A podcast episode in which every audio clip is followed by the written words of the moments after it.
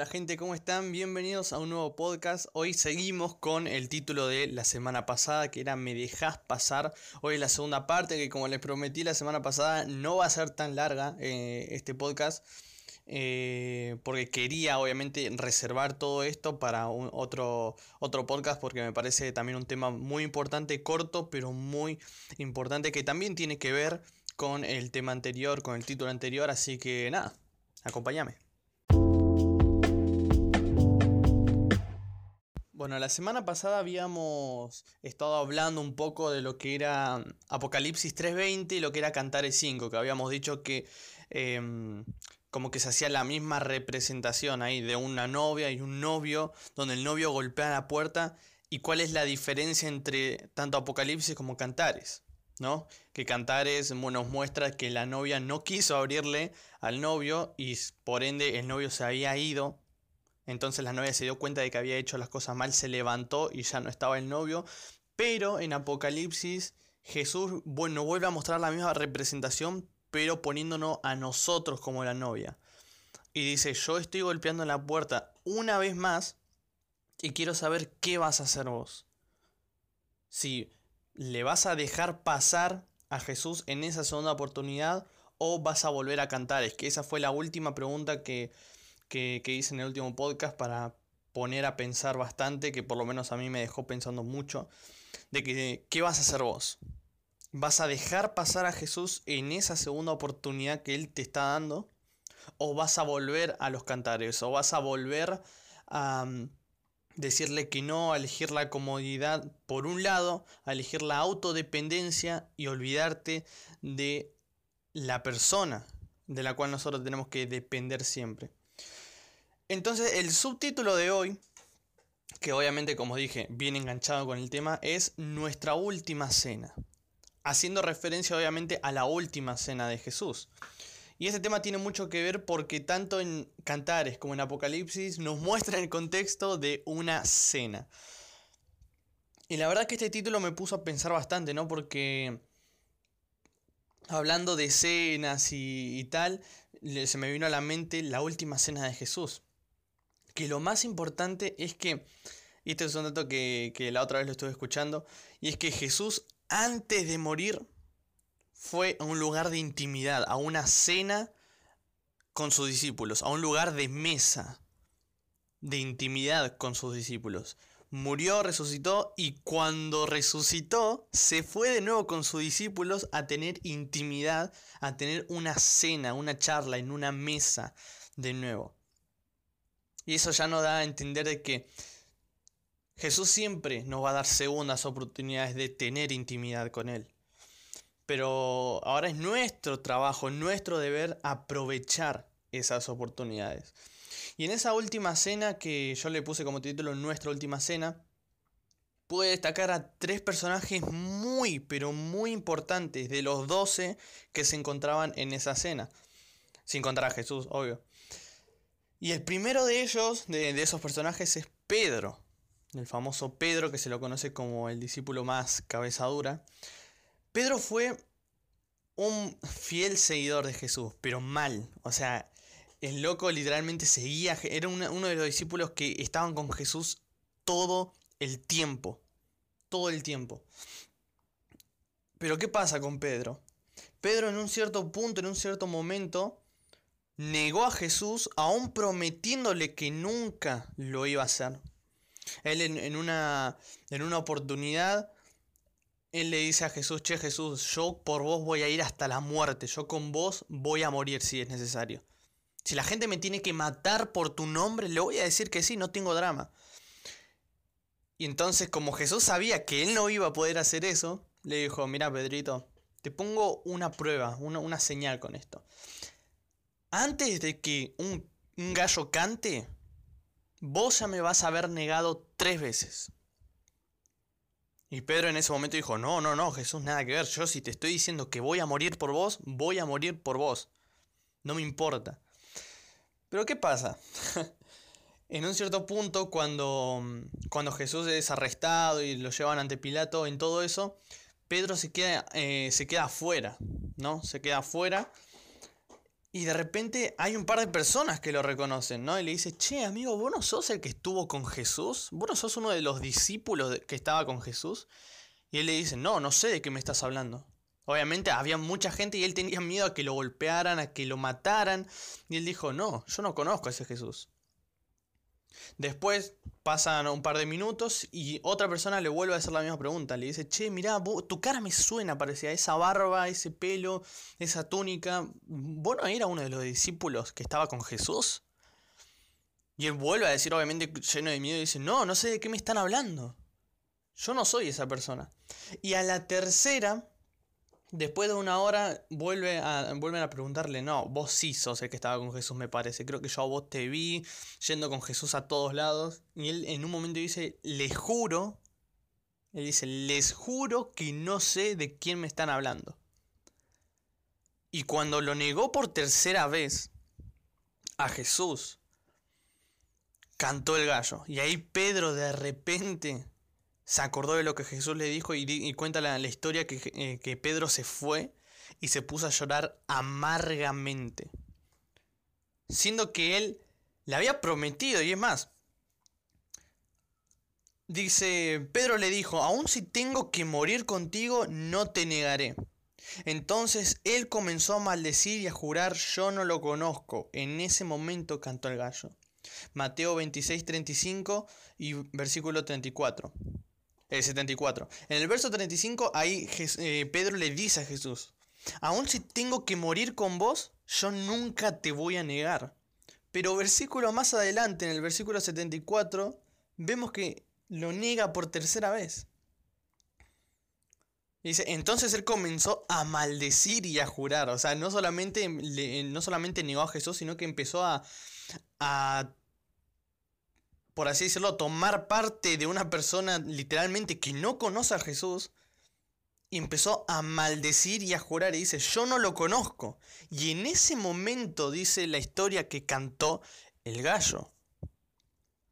Pero lo que más me emociona de, esta, de esta historia de Pedro es que cuando Jesús resucita y todo eso, se vuelve a encontrar con sus discípulos y a Pedro le, vuelve le, le pregunta, ¿no? Le dice, che Pedro, ¿vos me amás? Y Pedro le dice, sí, Jesús, vos sabés que te amo, no sé por qué me lo preguntás. Y Jesús le dice, bueno, cuida mis ovejas. Después le, le pregunta por segunda vez, Pedro, ¿vos me amás? Y Pedro le dice, Jesús, vos sabés que te amo. Apacentá mis corderos, le dice. Después por tercera vez Jesús le dice, Pedro, ¿me amás? Y ahí Pedro entendió Literalmente que esas tres veces que Jesús le preguntó lo mismo fueron, fue, fue la, la, por así decirlo, la reconstrucción o el perdón de cada vez que Pedro lo negó. Cada Pedro, ¿me amás? fue como una, una sanidad de las negaciones de Pedro. Por eso cuando Pedro lo negó tres veces, Jesús más adelante le, le, le pregunta tres veces lo mismo. Pedro, ¿me amás? Restaurando cada negación de Pedro. Y ahí Pedro dice, Ufua, Señor, ahora entiendo. Vos sabés que te amo, ahora, ahora entiendo por qué me lo estás preguntando tres veces. Y en la última cena, este personaje, aún negándole a Jesús, estuvo dentro de esa cena. Otro personaje y segundo fue el famoso Judas, el famoso, el famoso personaje que sabemos, ¿no? Que traicionó a Jesús. Y lo más curioso es que él traicionó a Jesús por 30 monedas. O sea, fue. Él era como el. Según la historia, él era como el, tesorero, por así decirlo. Él era el que juntaba las ofrendas. Él era el que siempre tenía la bolsa de, de, las monedas con él. Y aún teniendo esa plata, y obviamente siendo el administrador de todo eso, decidió entregar a Jesús por 30 monedas de plata. Y lo podemos ver en Mateo 27 3 y 4, donde ya después de que él no lo negó a Jesús y todo eso, ven que se lo están llevando arrestado, después de haberlo golpeado y todo eso a Jesús. Dice, entonces cuando Judas, el que había traicionado a Jesús, vio que habían condenado a Jesús, sintió una gran culpa por lo que había hecho. Así que les devolvió las 30 monedas de plata a los jefes de los sacerdotes y a los ancianos líderes y les dijo, he pecado al entregar a un hombre inocente para que lo maten. ¿Y qué le respondieron ellos? Ellos dijeron, ¿qué nos importa eso a nosotros? Ese es tu problema. Y cuenta la historia que después de esto Judas sintió como e-, esa culpa, eh, sintió que estaba haciendo las cosas mal de entregar a alguien inocente para que lo maten. Pero aún así traicionándolo y todo, todo eso fue el plan de Dios. O sea, me encanta porque por más de que nosotros vemos, no, Judas la verdad que fue una mala persona porque traicionó a Jesús, que esto, que lo otro, gente, está bien, Judas traicionó a Jesús, pero eso era parte del plan de Dios. Si Judas no lo hubiese traicionado a Jesús, nunca lo hubiesen arrestado a Jesús esa noche. Y es más, un dato muy curioso es que Pedro, que era una persona tan unida con Jesús, hay un momento en que Jesús le dice, apartate de mí, Satanás. Y a Judas en un momento lo llama amigo. Y yo entonces me dije, ¿por qué Jesús hizo eso? O sea, ¿por qué Jesús al que estuvo con él siempre? ¿Por qué Jesús a esa persona que, dijo que nunca lo iba a negar, a, esa mano derecha, por así decirlo, de Jesús, a Pedro, lo llama Satanás? Y a la persona que lo iba a traicionar más adelante lo llama amigo. Y Dios me dijo, porque hay personas que por más que sean malas en tu vida, son las personas que te van a llevar a mi plan, a mi propósito. ¿Y por qué? Porque cuando Jesús le dice, vete de aquí, Satanás, a, a, Pedro, le dice, che, mira, lo reconoce como Satanás, era porque Pedro le dijo, che, Jesús, no vayas a morir, no es necesario que mueras. O sea, el chabón lo quería desenfocar del plan por el cual había venido Jesús acá en la tierra, y era que él tenía que morir por todo el mundo, no solo por los judíos, no solo por los israelitas, no solo por, eh, por su gente, por todo el mundo. Y Pedro, estando con Jesús siempre y Jesús contándole las cosas que tenían que pasar sí o sí, Pedro le dice, ¿sabes qué? No es necesario que vayas a morir, no vayas a cumplir tu, tu propósito.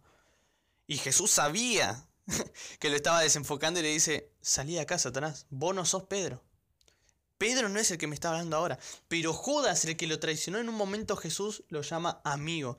¿Por qué? Porque a pesar de que Judas lo haya traicionado, esa traición fue parte del plan de Dios, lo guió Jesús hacia su destino. Y, y la enseñanza que me dio Dios con esto fue que hay personas buenas en tu vida que te van a tratar de desenfocar de mi propósito. Pero van a haber personas malas que por más que te traicionen, por más que hablen a tus espaldas, por más que empiecen a generar bronca con vos, con otras personas, son gente que te van a conducir a mi propósito. Y eso me quedó totalmente grabado acá en la cabeza. Y acá vemos que Judas siente esa culpa, que después la historia nos cuenta que él va y se termina ahorcando. A tal punto o sea, la, culpabilidad que tenía de decir, wow, entregué a Jesús. Fue mi maestro durante tres años. Le besé, o sea, en un momento, cuenta la historia que Judas cuando le entrega a Jesús va y le besa en el cachete. Y Jesús le dice algo así, te lo digo palabra, fraseando. Le dice, ¿y así vos me entregás con un beso nomás? Y dice que Judas, boom, se fue. Y después cuando va con los ancianos y los sacerdotes le dice, che, miren, ¿saben qué? Creo que hice mal, hice mal. Así que tomen, acá les dejo sus 30 monedas y rompamos el trato que hicimos al principio. Y ellos le dicen, che, flaco, ¿qué nos importa a nosotros eso? E, ese no es nuestro problema, ese es tu problema. Ya nos entregaste Jesús, te dimos la plata, te jodés, capo. Ya no hay, no hay reembolso. Y Judas, aún traicionando a Jesús, estuvo en esa cena con él. Y por último personaje que a mí me impactó mucho también fue el famoso discípulo amado Juan. Y esto me encanta porque Juan demostró ser el discípulo amado de Jesús hasta la muerte de Jesús. Literalmente cuenta la, historia que Jesús mismo lo reconocía como el discípulo amado. Entre toda esa cena, entre los doce discípulos, Juan fue el único que tenía su, su cabeza recostado en el pecho de Jesús. Judas era el que, el que tenía más acercamiento al corazón de Jesús. Era el discípulo amado. Juan amaba a Jesús y Jesús amaba a Juan. Y eso se notaba muchísimo. Porque por lo que yo veo, y en mi Biblia, es al único que menciona como discípulo amado. Y eh, esto me encanta porque él demostró ser el discípulo amado hasta la muerte de Jesús. Y lo podemos ver en Juan 19, 26. Que dice, cuando Jesús vio esto, ya cuando Jesús estaba crucificado, ya a punto de morir. Dice, cuando Jesús vio que su mamá estaba cerca, junto al seguidor que él tanto amaba, y acá hace referencia a Juan, le dijo a su mamá, Jesús, dice, mamá, ahí tienes a tu hijo. Y cuenta la historia que a Juan le dice lo mismo. Le dice, che Juan, acá tenés a tu mamá. Ahora vos vas a tomar mi lugar de hijo con mi mamá. Y eso me encantó porque de todos los discípulos, Juan fue el único que estuvo cerca de Jesús en la cruz.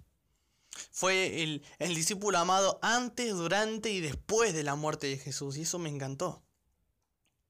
Y ahora déjame decirte una, una idea, un principio. Nuestra cena con Jesús es importante y eso es, es importante. Pero más importante es qué vamos a hacer nosotros después de esa cena. ¿Por qué digo esto? Porque durante la cena estaban todos bien ahí festejando con Jesús y pum, pam, pam.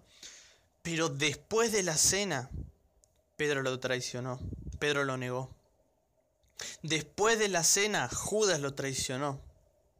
Y después de la cena, Juan siguió demostrando ser el discípulo amado de Jesús.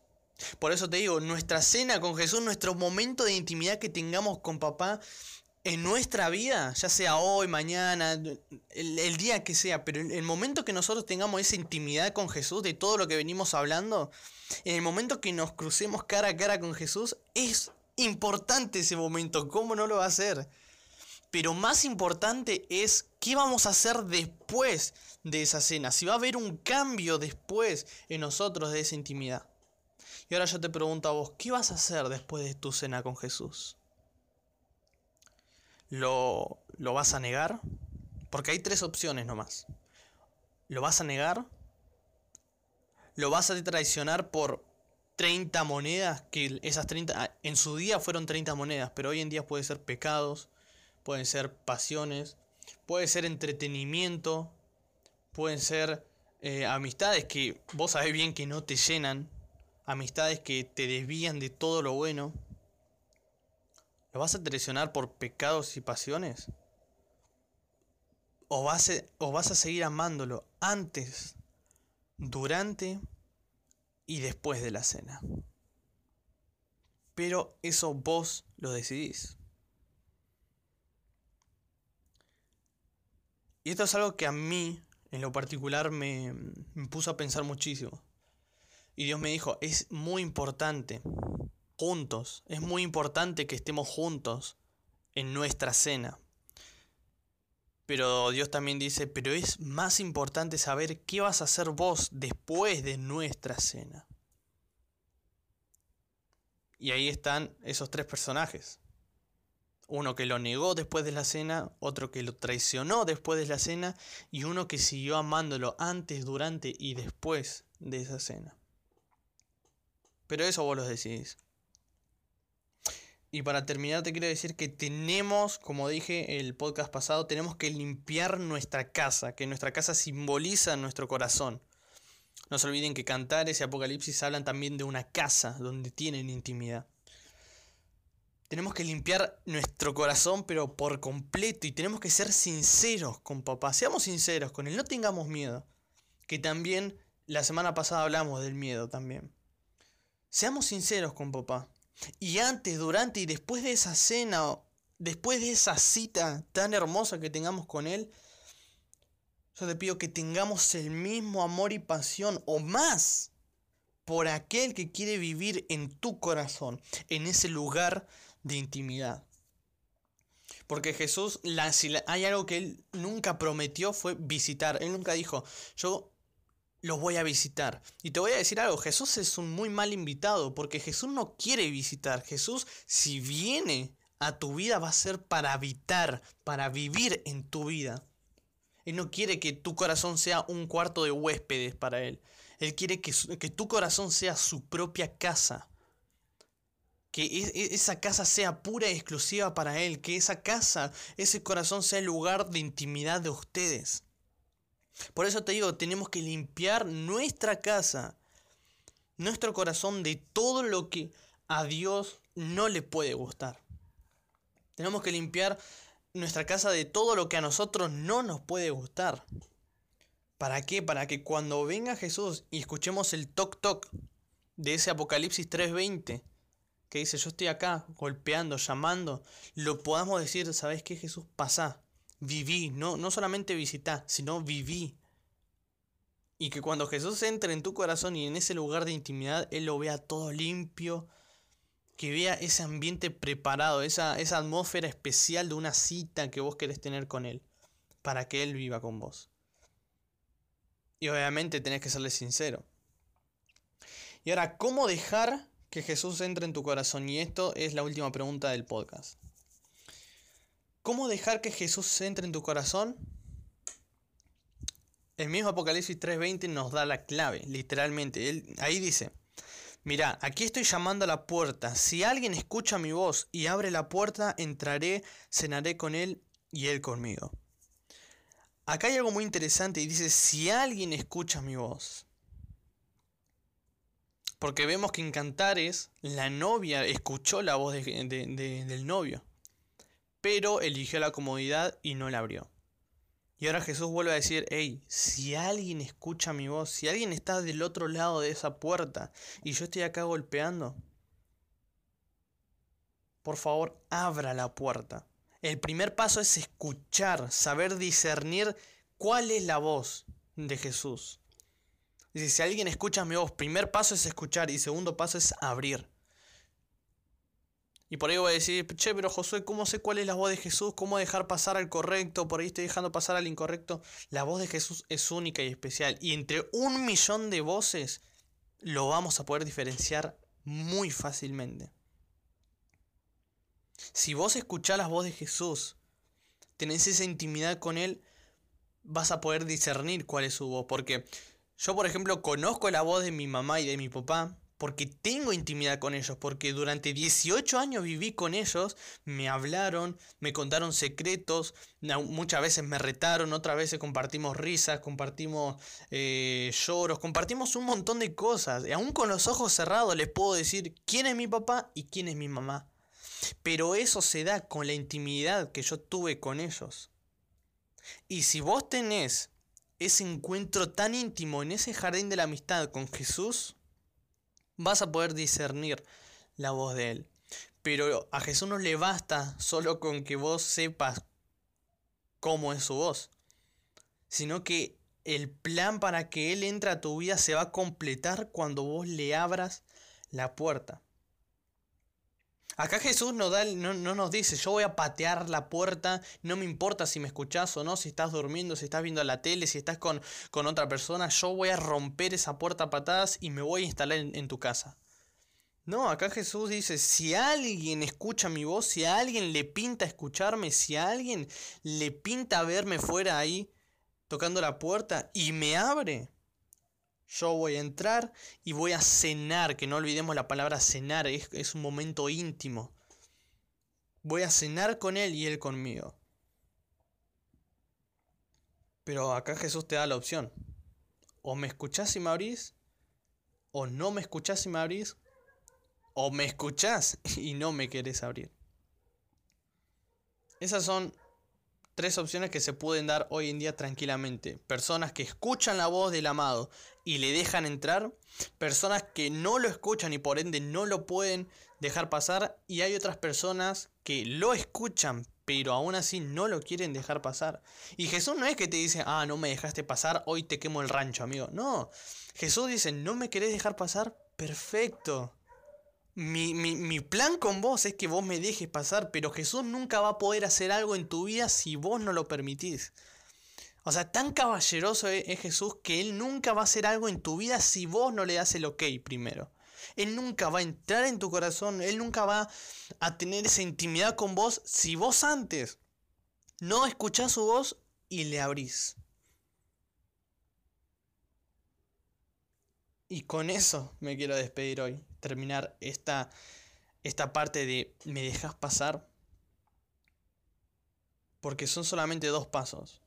Escuchar, saber discernir la voz de Dios, la voz de Jesús y abrirle la puerta. Y hay tres opciones, como te dije. Escuchar y abrir. No escuchar, por ende no abrirle. O escucharlo y no abrirle. Pero vos decidís. Bueno, como les dije, era. Es corto, es corto la verdad, em, pero clave. Es corto pero clave porque me hizo pensar muchísimo. Más el tema de las cenas, cuando yo lo vi desde ese punto de vista de es importante tener nuestra intimidad, nuestra cena con Jesús, pero lo más importante es qué vamos a hacer nosotros después de esa cena. Pero eso ya es decisión de cada uno. Así que nada, gracias por tu tiempo, en serio, sos una máquina por escucharme. Mil gracias. Y nada, nos vemos el próximo miércoles con otro tema que también va a estar interesante. Así que nada, soy José González, te mando un beso y un abrazo enorme y nos vemos en la próxima.